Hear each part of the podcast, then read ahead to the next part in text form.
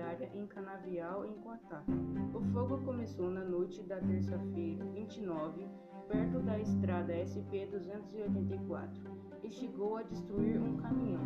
Equipes de usina da região ajudaram a apagar o fogo.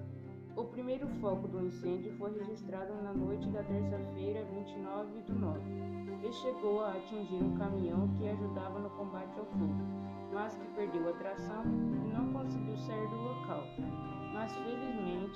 Ninguém saiu ferido.